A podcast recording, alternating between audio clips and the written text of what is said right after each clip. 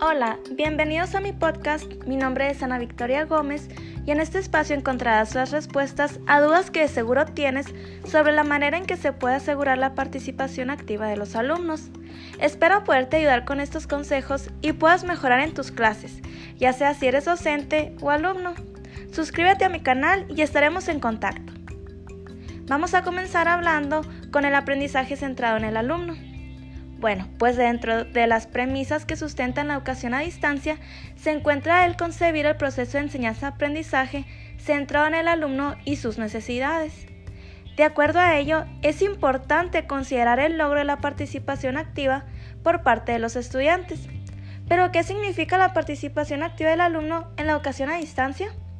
Bueno, pues en primer lugar, significa lograr el estudio independiente consciente el estudio independiente consciente es aquel en el que el alumno controla tiempo, espacio, ritmo de estudio, itinerario, actividades, tiempo de evaluaciones, etc. Y se puede complementar con posibilidades de interacción sincrónica y asincrónica con el docente y otros estudiantes brindando oportunidades para la socialización y el aprendizaje colaborativo. Bueno, pues ahora vamos a pasar a el papel activo del estudiante que es el aprender a desarrollar competencias, habilidades y hábitos referente al estudio, a la profesión y a su propia vida.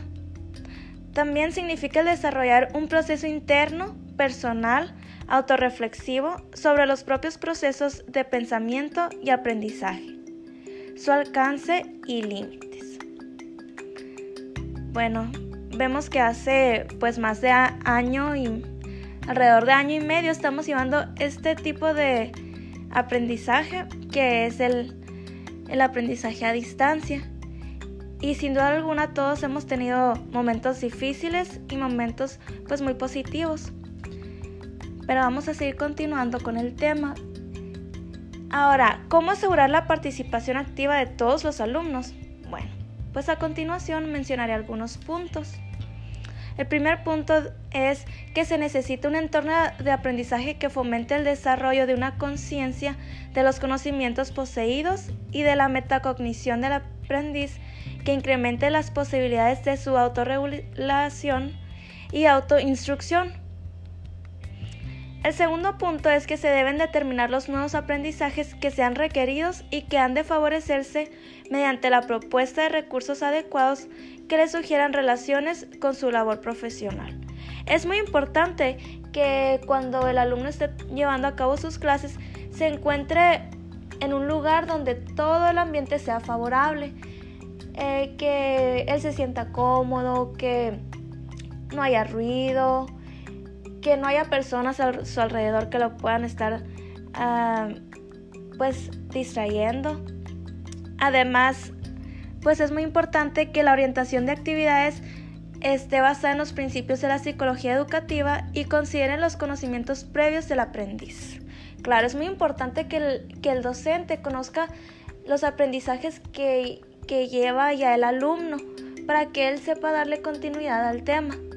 En ocasiones los docentes solamente explican el tema pero no saben eh, lo que vieron con anterioridad los alumnos.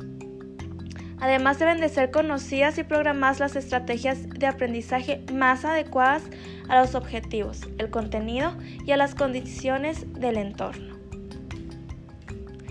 Pero tal vez el logro mayor de la educación a distancia es que permite que el estudiante desarrolle un sistema de autoaprendizaje y de autoevaluación,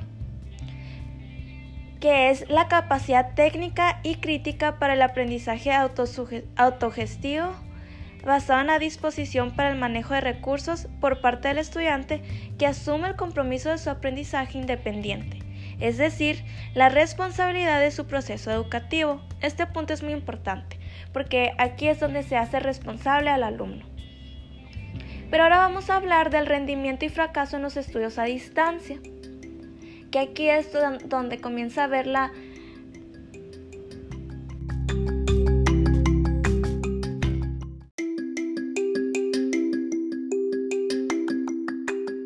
así es como comienza a haber deserción en las escuelas. Pero vamos a ver cómo podemos evitar esta deserción. y vamos a hablar sobre el rendimiento y fracaso en los estudios a distancia.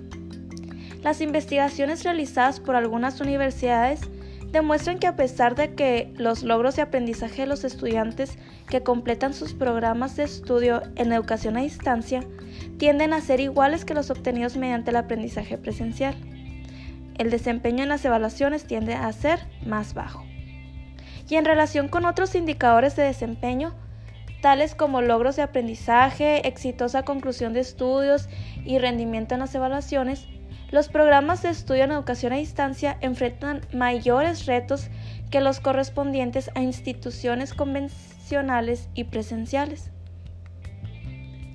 Algunas variables que se relacionan con el rendimiento y fracaso de la educación a distancia son la motivación por el estudio, las habilidades de los estudiantes para el autoaprendizaje, el autocontrol, pero también existen algunas sugerencias para aumentar el rendimiento escolar y evitar el fracaso en educación a distancia. Y voy a mencionar cinco puntos que nos van a ayudar a evitar este fracaso. El primer punto es garantizar la orientación al estudiante. El segundo, garantizar estrategias de enseñanza desarrolladoras. tercero, perfeccionar el proceso de comunicación y la interacción. Cuarto, asegurar un correcto sistema de evaluación. Quinto, garantizar un proceso de administración y gestión de los materiales e infraestructura necesaria. Bueno, espero que toda esta información les sea útil para poderlo aplicar en sus próximas clases a distancia. Les deseo lo mejor y nos vemos en el siguiente programa.